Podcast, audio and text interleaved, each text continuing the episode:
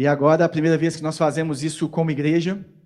E para a gente é um, um, uma coisa muito importante. Por quê? Porque a sexualidade ela está extremamente aflorada e mal colocada dentro da nossa cultura. Nós temos uma cultura extremamente individualista que coloca os prazeres em primeiro lugar, que coloca os prazeres é, como um fim em si mesmo. Então, o que, que nós precisamos fazer? Nós precisamos, de, à luz das Escrituras, trazer isso para o lugar certo. E muitas vezes nós achamos que é viver um tradicionalismo que existia antes. E que nós somos, às vezes, ensinados dentro da igreja evangélica que os papéis de homem e de mulher é, é, têm a ver com a visão tradicional da cultura que nós tínhamos. Mas nós vamos descobrir ao longo dessas conversas que nós vamos ter nas próximas semanas que pode não ser bem assim. Existem coisas que são mais profundas do que isso. Esses dias eu tenho estudado de novo sobre esse assunto e o Keller soltaram no Gospel in Life uma série sobre casamento do Keller que eu não consigo não estender essa série para passar isso para você porque o negócio está assim, maravilhoso mesmo. E a primeira coisa que a gente fala é meu corpo, minhas regras. E o que, que uma pessoa quer falar quando ela fala assim, olha, o meu corpo, as minhas regras? Quer deixar o passador comigo aqui, se tiver aí? Ou qual seria a visão cristã de meu corpo, minhas regras? Será que faz sentido? Será que eu coloco as regras no meu corpo? O que é o meu corpo? Como que eu defino o meu corpo? Como que eu sou ensinado que é o meu corpo? Como que eu vou definir o meu corpo? Porque se eu falar assim, o seu corpo ou o meu corpo, o que você pensa? Você pensa que o seu corpo é você ou o seu corpo não é você? Seu corpo é um objeto que fica a parte externa do seu eu verdadeiro? É uma estrutura externa? Ou ele está entrelaçado na realidade de quem você é? Eu acho que a gente precisa é, buscar isso na Bíblia. A base, do, o texto base da nossa série é o texto de Efésios, no capítulo 5, versos 21 até 31. Eu vou ler ele aqui. Hoje nós não vamos nos ater a esse texto, mas eu quero voltar sempre nele para você lembrar dele. E muitas coisas que nós vamos falar, nós vamos trabalhar nele. Sujeitem-se uns aos outros por temor a Cristo. Efésios 5, 21. Mulheres, sujeite-se cada uma ao seu marido como ao Senhor, pois o marido é o cabeça da mulher, como também Cristo é o cabeça da igreja, que é o seu corpo, do qual ele é o Salvador. Assim como a igreja está sujeita a Cristo, também as mulheres estejam em tudo sujeitas a seus maridos. Marido, ame cada um a sua mulher assim como Cristo amou a igreja e entregou-se por ela para santificá-la, tendo, tendo a purificado pelo lavar da água mediante a palavra, e para apresentá-la a si mesmo como igreja gloriosa, sem mancha nem ruga ou qualquer coisa semelhante, mas santa e inculpável. Da mesma forma, os maridos devem amar cada um a sua mulher como a seu próprio corpo. Quem ama a sua mulher ama a si mesmo. Além do mais, ninguém jamais odiou o seu próprio corpo, antes o alimenta e dele cuida, como também Cristo faz com a igreja, pois somos membros do seu corpo. Por essa razão, o homem deixará pai e mãe e se unirá à sua mulher, e os dois se tornarão uma só carne. Este é um mistério profundo. Refiro-me, porém, a Cristo e à igreja. Portanto, cada um de vocês também ame a sua mulher como a si mesmo, e a mulher trate o marido com respeito. Interessante como esse texto ele tem tanta coisa, mas tanta coisa, que nós vamos precisar de fatiar isso aí ao longo de algumas semanas. Mas para entendermos isso, para entender qual que é o papel da mulher, para entender o que é sujeitar, o que é respeitar, por que, que existem é, dois gêneros, e nesses dois gêneros eles têm o mesmo valor, mas eles são complementares de uma forma assimétrica. Eles se complementam de forma assimétrica. Cada um tem um papel, cada um tem, tem uma, uma essência lá no fundo, corrompida hoje pelo pecado, mas uma essência na criação que, que eles se complementam. Não existe mais importante entre homem e mulher, mas existe uma união que expressa muito bem tipo, quem o Senhor é. Se a mulher quiser ser o mais feminino possível, ela tem que olhar, sabe para quem? Para Jesus. Para Jesus. Porque Jesus, ele é o maior ajudador que tem. Jesus, ele é o que foi mais submisso para cada um de nós. Se o homem quer entender a verdadeira masculinidade, ele tem que olhar para Cristo. Então nós vamos trabalhar essas situações todas, mas antes eu acho que nós precisamos de dar ré. Dar ré um pouquinho, porque eu preciso primeiro definir o que é o meu corpo. Primeiro eu preciso definir qual que é o papel da sexualidade na vida cristã, tanto do solteiro como do adulto, e talvez a gente gaste mais de uma conversa para fazer isso. Mas a ideia hoje é falar assim, olha, o que é o meu corpo? Como eu devo tratá-lo? O que é a sexualidade e o que, que eu tenho a ver com isso? Meu corpo, minhas regras, como que isso funciona? Então nós vamos trabalhar primeiro o corpo. E é interessante que quando eu falo meu corpo, a primeira pergunta é: meu corpo sou eu ou não? O que, a Bíblia quer dizer a respeito disso? Se nós formos para Gênesis, no capítulo 1, não sei se está aqui nos meus. Não, está não. Gênesis 1, 27. Está escrito o seguinte: Criou Deus o homem à sua imagem, a imagem de Deus e criou, homem e mulher os criou. Ou seja, homem e mulher são feitos à imagem de Deus, homem e mulher, eles têm a essência de Deus nele, eles são distintos da criação, porque eles têm uma similaridade, um, um, uma, um, eles se parecem com Deus, eles têm uma essência de Deus diferente de todo o resto da criação. Aí nós vamos aqui para capítulo 2, verso 7. Está escrito o seguinte: então o Senhor Deus formou o homem do pó da terra e soprou em suas narinas o fôlego de vida, e o homem se tornou ser vivente. Olha que interessante. Se eu começo a pensar se o meu corpo sou eu ou não, a primeira coisa que nós temos que olhar é para a criação. Na criação, quando Deus, Deus forma é, é, da, da matéria, né, da matéria que existia, que ele mesmo criou, ele forma algo que ele sopra e põe vida. E aí ele fala assim: olha, Deus criou você do pó, ou seja, o ser humano ele é um ser integral. Nós não podemos tirar isso da nossa cabeça, nós não podemos é, trabalhar fora dessa essência, porque se nós olharmos como que nós ficamos no final da história, independente de como você crê que o, que o mundo vai acabar, independente de como você crê que vai ser o fim dos tempos, milênio no milênio, se fica no céu sem corpo, se não sei o quê, não importa. Uma coisa que todos os cristãos têm que concordar é que todos serão ressuscitados com o corpo. Com o corpo. Se você é ressuscitado com o corpo, e se você foi criado com o corpo, mesmo que exija ou exista é, um, um, momento, é, é, é, é um período pequeno, intermediário, em que você fica com o corpo aguardando a ressurreição, o propósito de Deus para o homem é um propósito de ter corpo. Ou seja, o seu corpo faz parte da sua vida. O seu corpo ele faz parte de quem você é. Nós não podemos trabalhar essas coisas como, como, como se o meu corpo fosse um objeto a ser tratado e o que vale é meu eu, meu eu interior. Que aí a gente cai numa das coisas que nós somos ensinados para aqueles que estão há muito tempo na igreja evangélica, que se você não entender direito, é perigoso. Somos espíritos que habitam em corpos. Quem nunca ouviu isso? Mas se eu sou um espírito que eu habito em corpo, por que, que Deus criou do pó da terra? Por que, que eu preciso de, de um corpo ressurreto? Por que não ficar só em espírito com o Senhor? Porque esse não é o propósito do Senhor. Isso fica muito claro quando nós olhamos para o começo e para o fim, não é, é inegável. É inegável. E se você olhar ao longo das Escrituras, isso também é muito verdade. Mas, João, o apóstolo Paulo, lá em 2 Coríntios, no capítulo 5, ele fala o seguinte: Sabemos, 2 Coríntios 4 e 5, eles falam muito da ressurreição e do corpo, tá? Sabemos que, se for destruída a temporária habitação terrena em que vivemos, ele está falando do corpo, tá? Temos da parte de Deus um edifício, uma casa eterna no céu, não construída por mãos humanas. O que Paulo está falando aqui é que, mesmo se você perecer no seu corpo agora, na ressurreição você vai ter outro corpo, um corpo imperecível, um corpo igual ao do Senhor. Um corpo semelhante ao do Cristo ressurreto. Um corpo que não peca, um corpo que, que, que não tem dor, um, corpo que, que é eterno. Não mais perecível como esse que nós temos agora. Essa ideia também ele usa em 1 Coríntios, no capítulo 6. Nós vamos trabalhar esse texto agora quando a gente cair na sexualidade.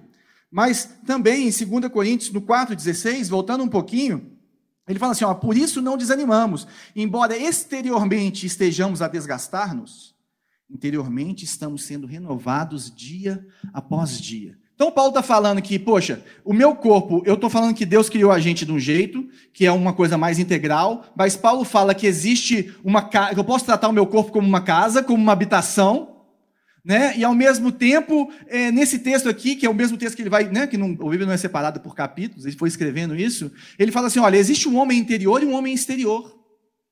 Como é que a gente trabalha isso? Como é que nós podemos ver essa situação que o ser vivente tem um dentro, um fora, ou seja, uma superfície e uma profundidade?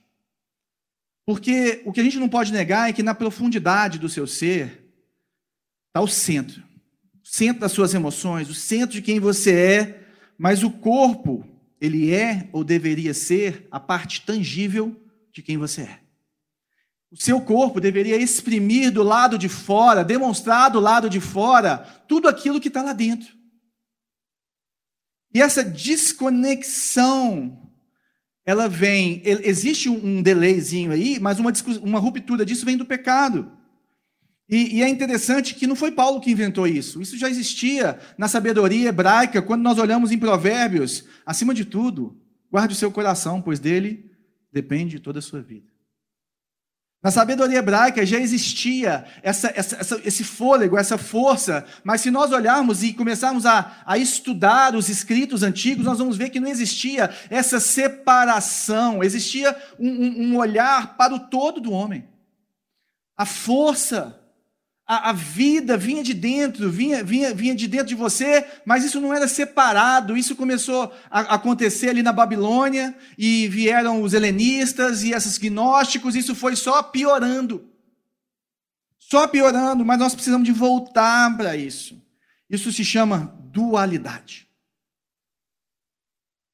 O que nós criticamos como igreja, o que João criticou nas suas cartas, foi o dualismo. O dualismo é você entender que a sua vida de, a sua vida do dia a dia é separada da sua vida espiritual. É você entender que você consegue caminhar espiritualmente diferente do, do que você vive no seu dia a dia.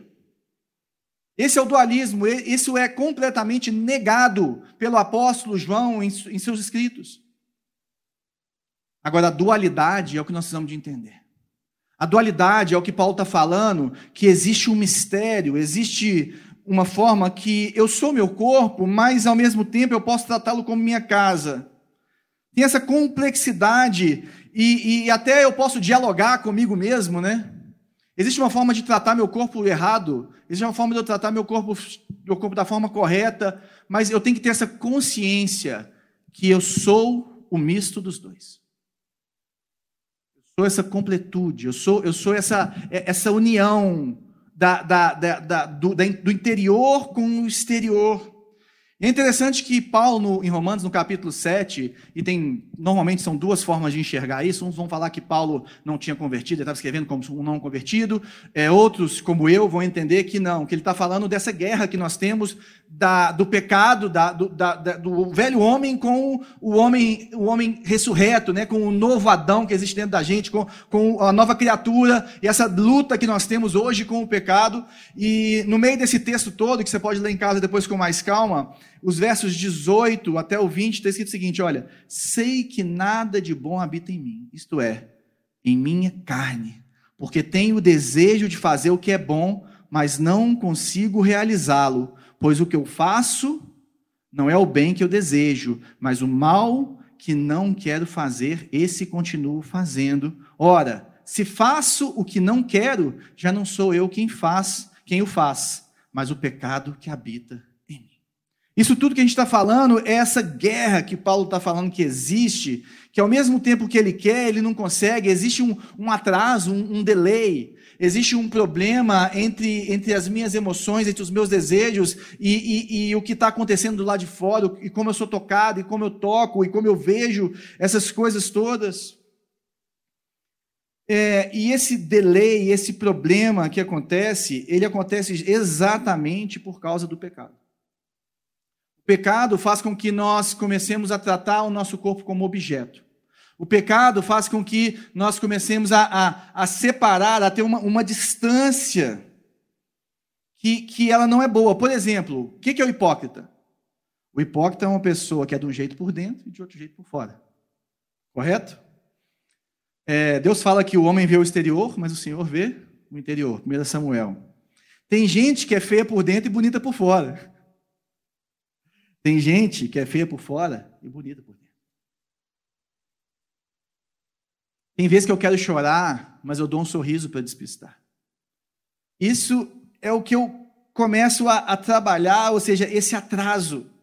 E, e o, que, que, o que, que, eu, que eu queria que nós entendêssemos a respeito do corpo? Primeiro, que você entenda que você é, é, é, composto por essa interioridade e essa exterioridade. Uns vão chamar de a interioridade de alma e espírito, outros vão falar que alma e espírito é a mesma coisa.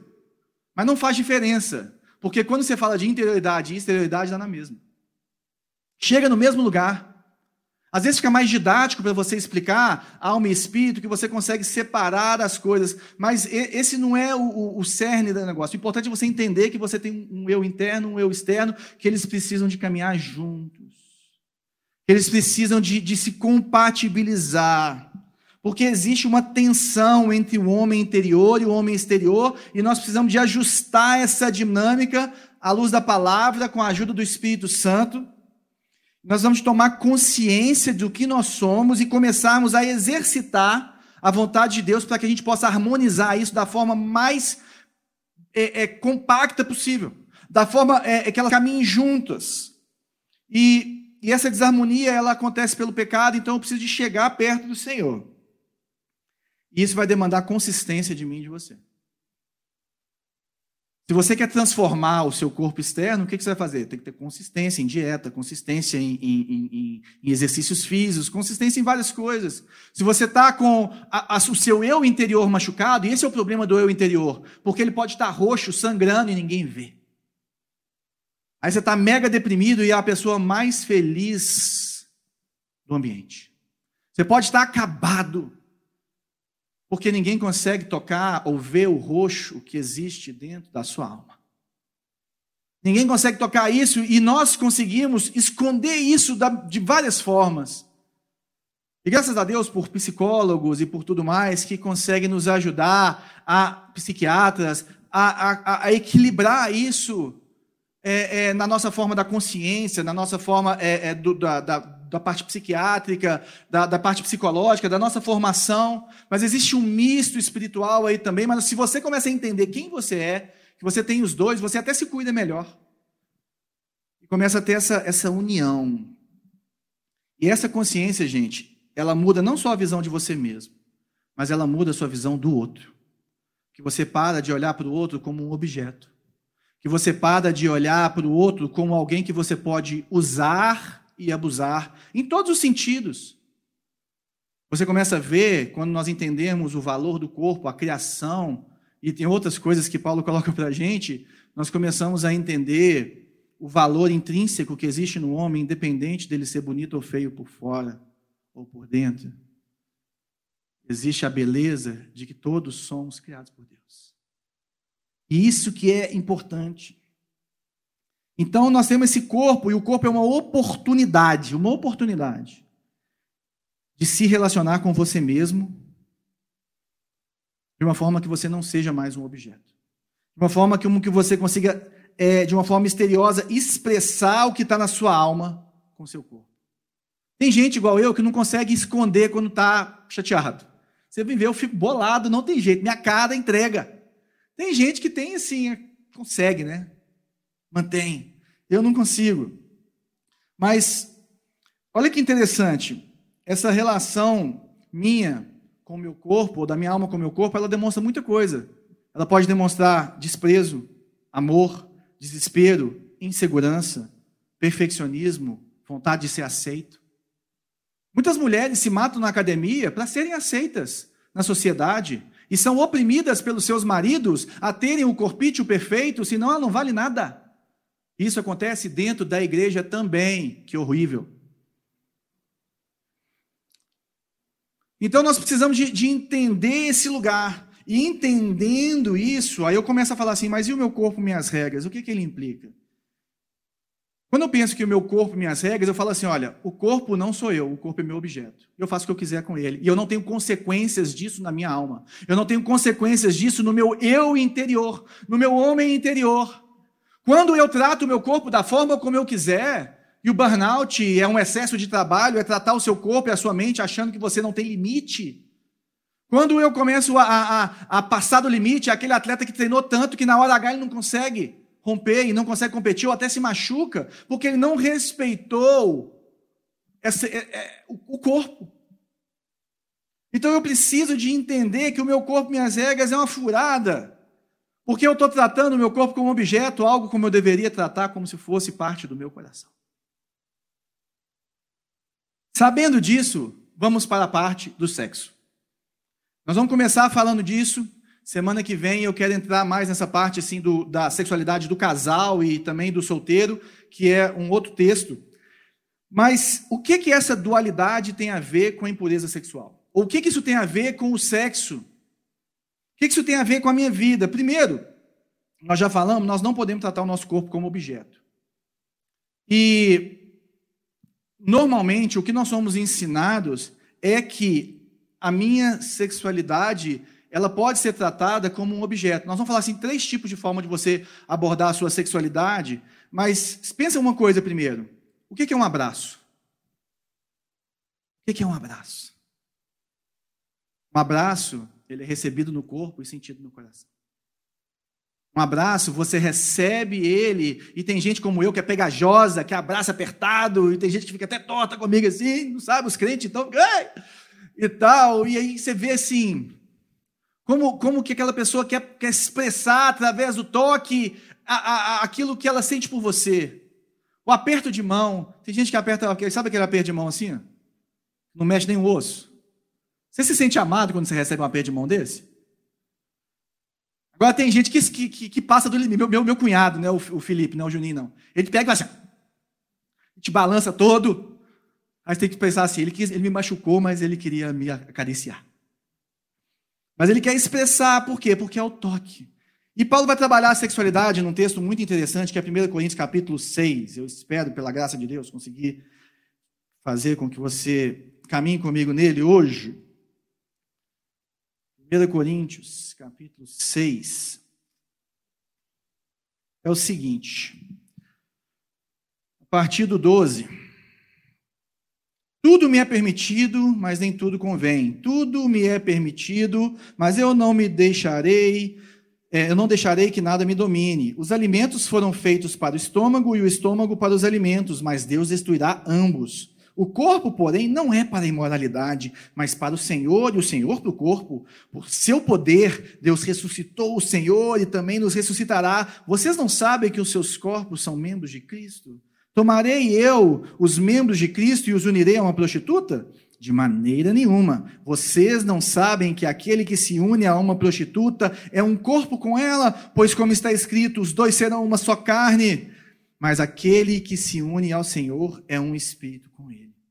Fujam da imoralidade sexual. Todos os outros pecados que alguém comete, fora do corpo os comete, mas quem peca sexualmente, pega contra seu próprio corpo. Acaso não sabem que o corpo de vocês é santuário do Espírito Santo que habita em vocês, que lhes foi dado por Deus e que vocês não são de si mesmos? Vocês foram comprados por alto preço, portanto, glorifiquem a Deus com o seu próprio corpo. Que Deus nos dê graça e favor com esse texto, porque juntando com Efésios 5, são dois textos que, quando colocados dentro da nossa cultura, eles nos deixam com vontade de levantar a cadeira. São textos é, que a gente precisa de chegar neles com muito cuidado, para entendê-los dentro da, daquilo que está, da maior riqueza que ele pode ter, e eu peço a Deus que ele me dê a graça de trazer um pouco disso hoje. Quando ele fala assim, ó, tudo me é permitido, mas nem tudo convém, tudo me é permitido, mas eu não deixarei que nada me domine. O que ele está falando aqui é o seguinte: o que eu vou falar agora, gente, se você quiser fazer, você faz, mas existem consequências. Se você começar a tratar o seu corpo como um objeto, vai ter coisas que você vai sofrer no seu interior. Vão ter situações que vão atrapalhar a sua vida. Então é permitido, é, mas não convém. Um comentarista dessa passagem, ele falou o seguinte, olha, todas as coisas estão em meu poder, mas eu não serei dominado por coisa nenhuma. Você tem o poder de fazer o que você quiser, seu corpo, suas regras. Agora, o que você vai fazer com isso? E a pergunta que fica é: o que te domina? Porque temos homens casados dominados pela pornografia, dominados pelo amor ou olhar para outra mulher. Nós temos pessoas que são dominadas pelo desejo pelo mesmo sexo, e quando isso é colocado num lugar acima de Cristo, você tem que viver aquilo para você ser completo. Agora, se você inverte, você vai apenas viver como qualquer cristão solteiro. Mas isso é conversa para a semana que vem. Quais que são as atitudes que Paulo mostra aqui em relação ao sexo que nós podemos ter? Primeiro, ele coloca aqui no verso 13, ele fala assim: olha, os alimentos foram feitos para o estômago, e o estômago para os alimentos, mas Deus destruirá ambos. O corpo, porém, não é para a imoralidade, mas para o Senhor, e o Senhor para o corpo. Ele está falando o seguinte: olha, eu posso ter uma, uma visão biológica do sexo. E essa visão biológica é o que eu chamo, o que ele chama de é, apetite natural. Ele não, né? O Keller chama isso de apetite natural. E esse apetite natural, e é o que Paulo estava inserido nela, é o seguinte: olha, eu tenho que ter liberdade de satisfazer esse meu desejo, esse meu ímpeto natural que vem em mim toda vez que eu sentir necessidade, igual o meu cachorro. Não é verdade? Igual quando passa aquela cadela no cio na roça. E nós podemos experimentar várias cozinhas até nós entendermos qual que é a que a gente gosta. E a gente vai procurando novos sabores. E o que é proibido? Proibido e nocivo é você limitar a sua sexualidade. Porque biologicamente você foi feito para isso. Porque controlar o impulso é errado. Você tem que viver isso. E nós nos perguntamos, de acordo com a Bíblia, sexo é um apetite? Sim e não. Sim e não. Ou seja, ele, ele é um apetite, é um desejo que você tem, você foi criado para isso. Você foi criado para ter, mas ele não pode ocupar a mesma categoria, é isso que Paulo está falando, de comer e dormir para você. Não pode ocupar essa mesma categoria. Qual que é a diferença? Se você não comer e não beber, você morre. Agora, tem muitas pessoas ao longo da história do mundo que não fizeram sexo nenhuma vez e não morreram. E às vezes você trata a sua sexualidade como se você fosse morrer se não fizesse. E se não tiver, eu morro, eu explodo. Existem obrigações dentro do casamento a respeito disso e fora do casamento a respeito disso, que nós vamos falar semana que vem. Mas a primeira coisa que a gente precisa saber, olha só, o apetite sexual não é igual ao apetite alimentar. Ok? E Paulo está deixando isso bem claro aqui, porque o que ele está falando é o seguinte, gente: que o sexo afeta a sua intimidade, o seu coração.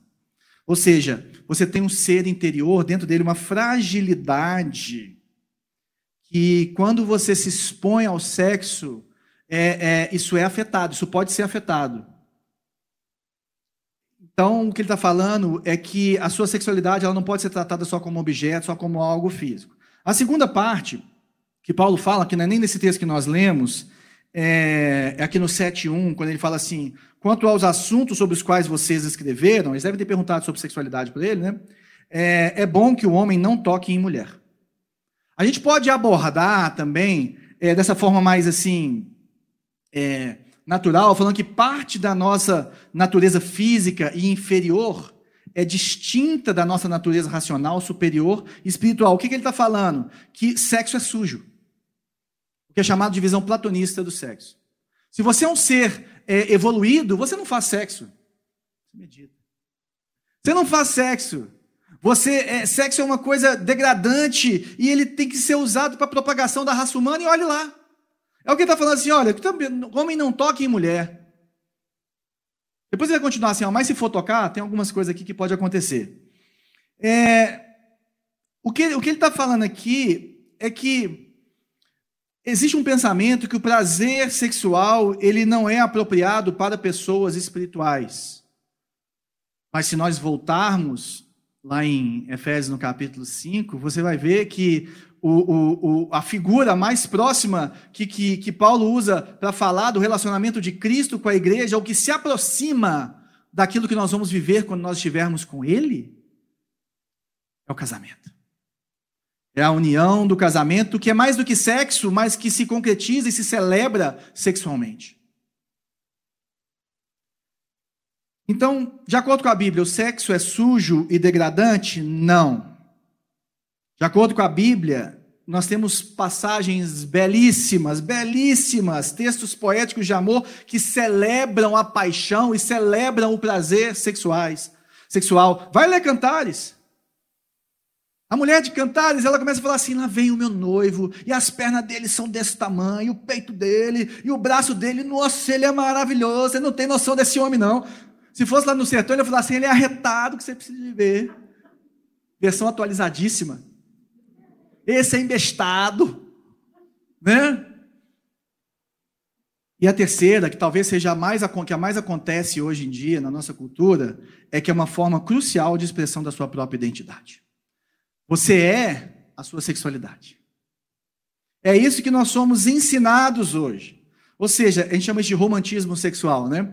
É, é, é uma forma de ser você. Você é você pleno. Eu estou assistindo a Supergirl agora, pode me chamar de adolescente, mas a irmã dela, ela começa a se encontrar quando ela descobre que ela é gay. E quando ela começa a, a, e ela fica com medo, aí ela vai para fora do armário e ela começa a viver o maior amor que ela nunca viveu na sua vida toda, e ela se encontra e ela se torna plena naquele amor.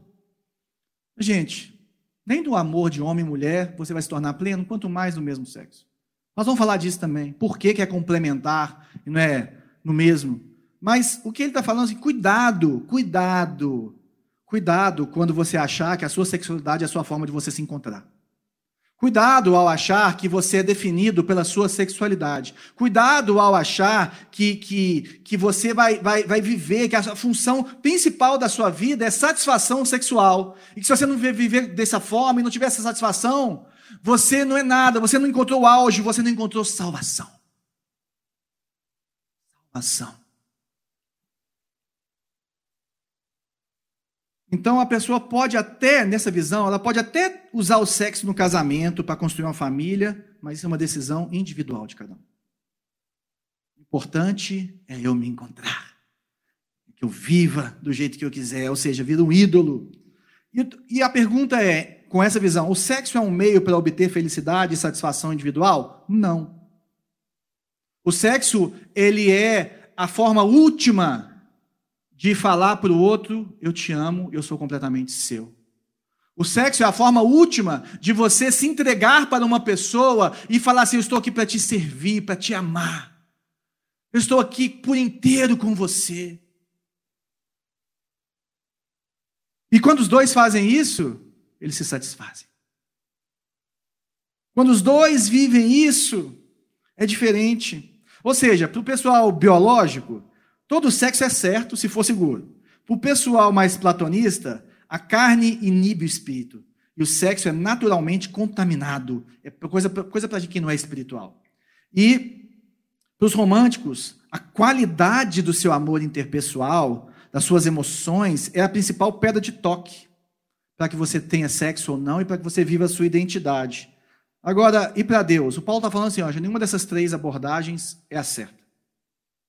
Qual que é a abordagem correta em relação ao nosso Criador?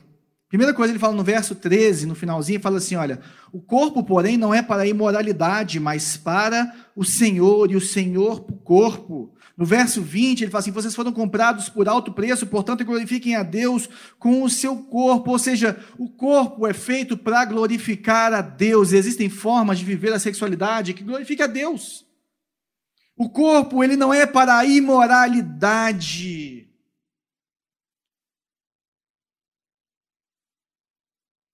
Tudo que você faz com seu corpo é espiritual. Tudo que você faz com seu corpo é espiritual. Ele fala assim: olha, o seu corpo é para o Senhor e o Senhor é para o seu corpo, ou seja, à medida em que Deus te capacita, à medida que Deus entra na sua vida, que Ele vai tirando essas distorções do pecado, Ele vai te capacitando para você viver essa vida integral do interior com o exterior, para você experimentar a sexualidade na sua forma mais bonita e bela dentro do casamento.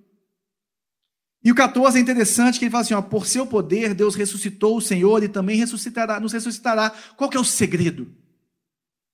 Qual que é o segredo? O segredo é que a ressurreição dos corpos, ela mostra a dignidade do seu corpo. Ela mostra a dignidade que Deus dá para aquele pó que ele te fez. Se a gente não ressuscitasse no corpo, a gente poderia fazer qualquer coisa no nosso corpo. Mas o que Paulo está falando assim, olha, mesmo com esse corpo perecível, você tem que santificá-lo e ele tem que ser para a glória de Deus. E ele precisa viver dessa forma. O propósito bíblico do sexo é entregar-se por inteiro para a vida toda. A ética cristã de sexo é: o sexo é usado no casamento entre um homem e uma mulher. É isso que Paulo está falando. Agora, se nós não entendermos tudo que está debaixo disso, realmente fica mais difícil, porque nós temos pressões em todos os lados. Do verso 15 para frente, o Paulo vai falando assim: é uma monstruosidade que você faz com você mesmo quando você tem uma união física com qualquer pessoa que não seja a sua esposa ou seu marido. É uma monstruosidade, é isso que ele está falando. Por quê? Nós vamos falar disso mais para frente. Porque o, o casamento, ele é uma aliança. É uma aliança em que você fica. Se você olhar em Gênesis, e é, nossa, é lindo, quando ele fala assim, vai deixar pai e mãe, nós vamos falar disso, o que, que é isso? É, vão se tornar uma só carne, nós vamos falar sobre isso. E ele fala assim: os dois estavam nus e não tinham vergonha de nada. O casamento e o sexo, ele só pode acontecer quando os dois ficam nus e não têm vergonha de nada. Quando vocês ficam nus economicamente, emocionalmente.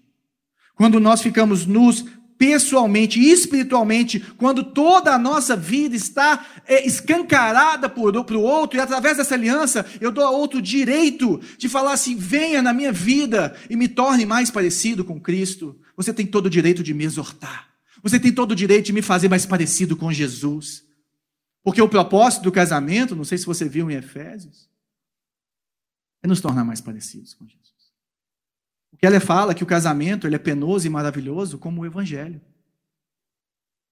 E é isso que nós vamos ver um pouquinho para frente. O C.S. Lewis, quando ele escreve sobre sexo fora do casamento, ele compara sexo sem casamento a provar um alimento sem engoli-lo ou digeri-lo. Põe na boca, sente o gostinho e cospe. Agora, uma questão que fica aqui desse texto, Paulo fala assim: você vai unir seu, seu corpo a uma prostituta, né? Ele fala aqui. É, vocês não sabem que os seus corpos são membros de Cristo? Tomarei eu os membros de Cristo unirei uma prostituta? De maneira nenhuma. Primeira coisa, naquela época quase todo mundo era casado. Não ser casado não fazia sentido. A pessoa solteira ela ia ficar mal. Tanto é que falam que uma viúva, de acordo com a lei romana, ela tinha dois anos para se casar, senão ela virava um peso. E quem trouxe dignidade para as viúvas e a oportunidade de elas casarem ou não, foram os cristãos, que trouxeram esse direito, porque ela precisava de alguém para sustentar ela. E ela era obrigada pelo Estado a fazê-lo. Então, o que ele está falando aqui é só que então, assim, se for meu namorado, se for minha noiva, se for meu amigo, se eu já for viúva, já tiver experimentado isso, ah, já sou adulto, né, João? Ele está falando que é isso? Não. Não. Nós já lemos o 7.1 que fala assim, olha, homem não toque em mulher, mulher não toque em homem. Depois ele vai continuar a falar assim, se você for para tocar, casa. Pega o pacote inteiro, faça a aliança, se comprometa com tudo, inclusive de apresentá-la a Cristo como santa e imaculada de fazê-la mais parecida com Cristo, de edificá-la, de tirar o melhor dela e o melhor dele. E é o que ele deixa bem claro aqui na frente, ó, o 7.2, mas por causa da imoralidade, cada um deve ter sua esposa, e cada mulher o seu marido. E no 7, né, no, no 8, quer dizer, No 8 ele fala assim: Digo, porém, aos solteiros e às viúvas, é bom que permaneçam como eu. Ou seja, você quer, fica, pode ficar solteiro, não tem problema. Mas se não conseguem controlar-se, devem casar-se, pois é melhor casar-se do que ficar ardendo em desejo. É bem claro. Acho que a gente finge que não existe isso aqui na Bíblia. Porque é só ler.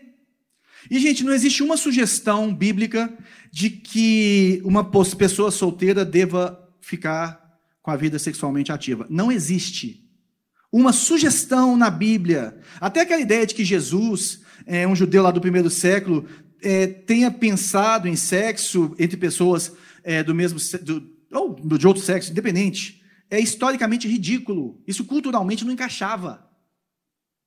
Não fazia sentido nenhum. E a gente cai nesse aqui, olha, fujam da imoralidade sexual. Todos os outros pecados que alguém comete, fora do corpo os comete. Mas quem peca sexualmente, pega contra o seu próprio corpo, graças a Deus por esse versículo. Graças a Deus por esse versículo. Porque ele fala assim, ó, imoralidade sexual. Que palavra é essa? Porneia, pornos. O que que essa palavra quer dizer? E ela, a tradução dela é muito pobre para a nossa língua hoje. Muito pobre. Porque imoralidade sexual a gente não consegue definir. É, uns, antigamente falava como fornicação, impureza, hoje coloca imoralidade sexual, e é a mesma palavra que é usada, por exemplo, em Hebreus 13. Não, não é a mesma palavra, mas aqui no verso 9, 6, 9. Olha que interessante. Vocês não sabem que os perversos não herdarão o reino de Deus, não se deixe enganar. Nem imorais, nem idólatras, nem adultos, nem homossexuais, passivos ou ativos, nem ladrões, nem avarentos, nem alcoólatras, nem caluniadores, nem trapaceiros herdarão o reino de Deus. Por que, que imoralidade sexual ela é mais do que adultério? Porque existem duas palavras no grego para isso. No 6,9 ele fala aqui, ó, imora, nem, nem, é, nem imorais, nem, nem adúlteros. E no 13,4, quando fala do casamento, Hebreus 13, 4, ele fala também, ele usa essas duas, a palavra de adultério é moishoi. E essa palavra de adultério, ela é específica para falar de qualquer pessoa que tenha sexo com alguém que não é o seu cônjuge. Mas porneia, que é a de moralidade sexual, ela se refere a qualquer sexo, seja é, é, que não seja com seu próprio cônjuge. Que não seja, mesmo se você não for casado, Fala assim, ah, eu não estou adulterando, não tem marido, né? Eu já ouvi isso, gente. Não estou adulterando, não tem marido. Em outras palavras, enquanto o adultério é sempre imoralidade sexual, a imoralidade sexual inclui sexo antes do casamento, bem como o sexo ou adultério extraconjugal. Ela é mais ampla. Ela alarga isso. E ele vai falar que, é, ele vai citar Gênesis quando ele fala assim: os dois não vão ser uma só carne. E, gente, uma só carne é uma expressão lá de trás, de Gênesis, que também, é, é, acho que foi Joel que falou que ia derramar, que Deus ia derramar o seu espírito sobre toda a carne. Ali não está falando o corpo, ele está falando pessoa. Pessoa. Então, o que ele está falando, que você é uma só carne, ela tem que significar algo além do que o ato sexual em si. Algo mais do que isso. Eu sei que é difícil de expressar isso. Mas, se não, aqui nesse versículo aqui, é, quando ele fala que vocês não sabem que os corpos são membros de Cristo, tomarei eu os membros e os unirei a uma prostituta? De maneira alguma. Vocês não sabem que aquele que se une a uma prostituta é um corpo com ela? Imagina se, se um, um, corpo ou uma carne significasse uma união física. Olha como é que ia ficar estranho o versículo. Vocês não sabem que aquele que se une fisicamente a uma prostituta, ele se uniu unicamente, é, corporalmente com ela? Não faz sentido. Não faz sentido. Ele está falando que existe algo mais profundo quando ele está falando de se tornar uma só carne, porque ele é além do físico. E o que, que significa uma só carne? Refere-se à união pessoal de um homem com uma mulher, de uma mulher com um homem, em todos os níveis de sua vida. Todos os níveis. Por isso que a gente se conhece, por isso que a gente namora, porque nós vamos tirar a roupa depois de nós conhecermos todos o resto de nós irmos nos unindo economicamente, emocionalmente, caminhando para aquele lugar. Por isso que não faz sentido, não faz sentido um cristão casar com alguém que não é cristão. Vocês não vão caminhar para o mesmo caminho. Vocês não vão ter a mesma visão. Nós vamos ver isso no, no capítulo 5 de Efésios. Tornar-se uma só carne significa uma unidade de um casal que começam a se parecer um com o outro. É, é, é igual a, a, Provérbios fala, né, que a, que a amizade é como ferro com ferro. É o ferro mais afiado, é a sua esposa, é o seu marido. É dessa forma, isso que é tornar uma só carne, é pensar essa nova unidade. Porque ele não está falando que se você tem sexo com uma pessoa, você casou com ela. Ele não está falando isso, não é uma mágica. Porque o casamento exige muito mais do que isso. Você está falando que é uma monstruosidade você fazer isso. O que ele está falando, aqui eu falei propósito bíblico, né? O sexo com uma prostituta está errado, porque todo ato sexual deve refletir uma atitude de uma união absoluta e completa de aliança. O casamento é uma união tão profunda entre dois indivíduos que eles se tornam praticamente uma só pessoa. A Bíblia recomenda a abstinência sexual antes do casamento, não porque tem uma visão negativa do sexo, mas porque tem uma visão extremamente positiva. O sexo é tão belo, tão lindo. O Andy Stanley, quando ele vai falar sobre sexualidade, ele fala sobre um violino que chama Stradivarius, que custa mais de um milhão de dólares. Ele fala assim: você jogaria um instrumento de um milhão de dólares aqui para o outro pegar ali?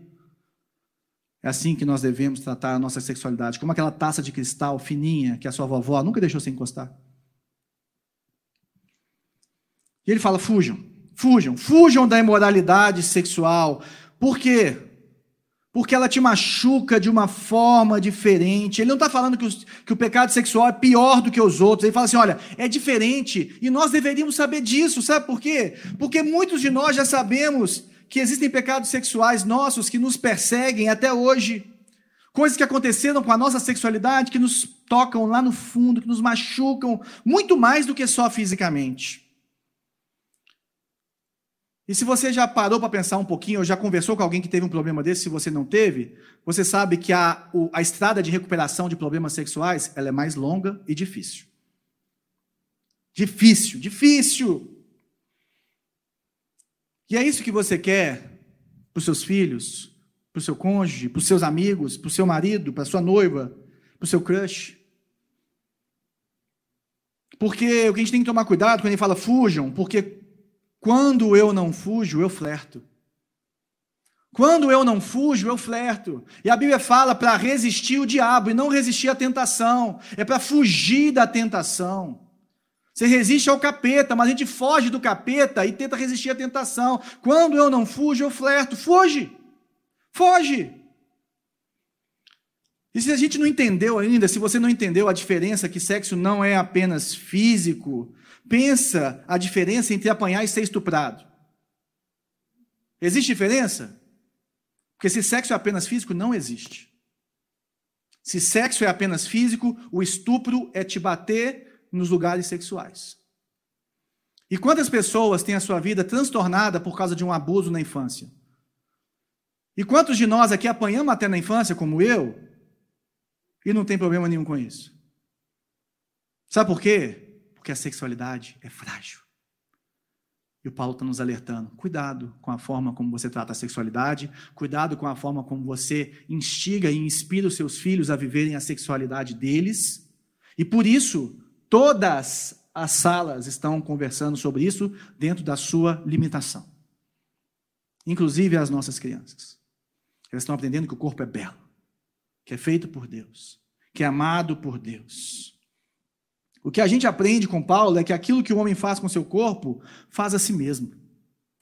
O corpo é o símbolo visível do coração. Sexo é o meio mais poderoso que Deus criou para ajudar você a se integrar, entregar inteiramente a outro ser humano. É o modo designado por Deus para que duas pessoas digam uma outra. Duas pessoas digam uma outra. Pertenço completa inteira e exclusivamente a você.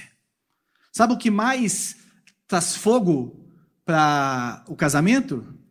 Uma palavra que se chama exclusividade. Exclusividade.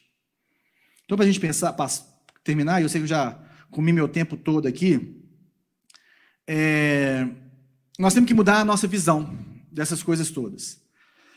Primeira coisa que nós temos que lembrar, o que ele fala aqui no verso 19, Que ele fala assim: acaso não sabem que o corpo de vocês é santuário do Espírito Santo que habita em vocês e lhes, e lhes foi dado por Deus e que vocês não são de vocês mesmos? Primeira coisa, o seu corpo é templo do Espírito Santo.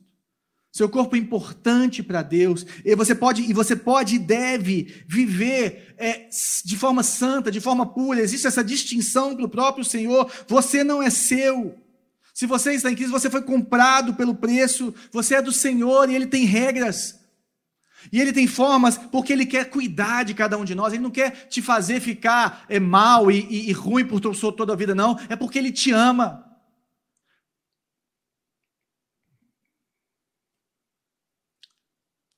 Se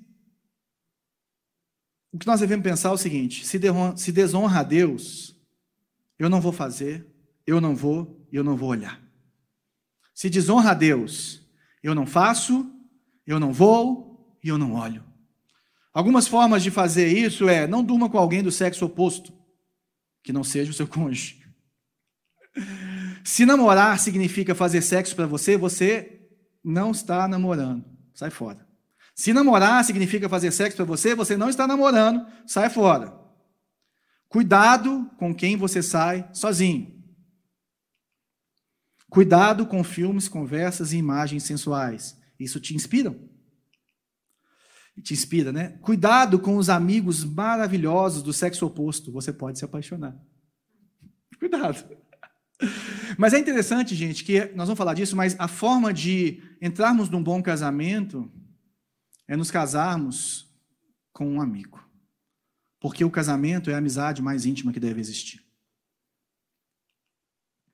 Cuidado com o aconselhamento de pessoas do sexo oposto. Que a gente às vezes pensa assim, mas ela precisa de mim, não, ela precisa de ajuda. Por exemplo, eu faço aconselhamento com pessoas do sexo oposto, claro. Mas existem regras e barreiras que a gente coloca nessa história. Eu recebo o gerê na minha casa. Eu não vou receber uma outra mulher na minha casa se minha mulher não estiver lá em casa. A maioria das pessoas que eu, que eu aconselho, mulheres, por exemplo, eu aconselho em lugares abertos, que a gente não tem uma igreja para fazer, eu coloco, eu tento sentar do lado de fora do café. Por quê? Porque minha vida é pública, porque todo mundo tem que ver, está todo mundo vendo, tem testemunha, tem tudo. Cuidado. E quando a gente vai aprofundando, uma hora você, é melhor você encaminhar para a pessoa do mesmo sexo. Faz mais sentido. Cuidado. E às vezes a gente fica assim, não, mas ele precisa de mim, precisa nada, eu sei que está querendo flertar ali, só. Cuidado com isso.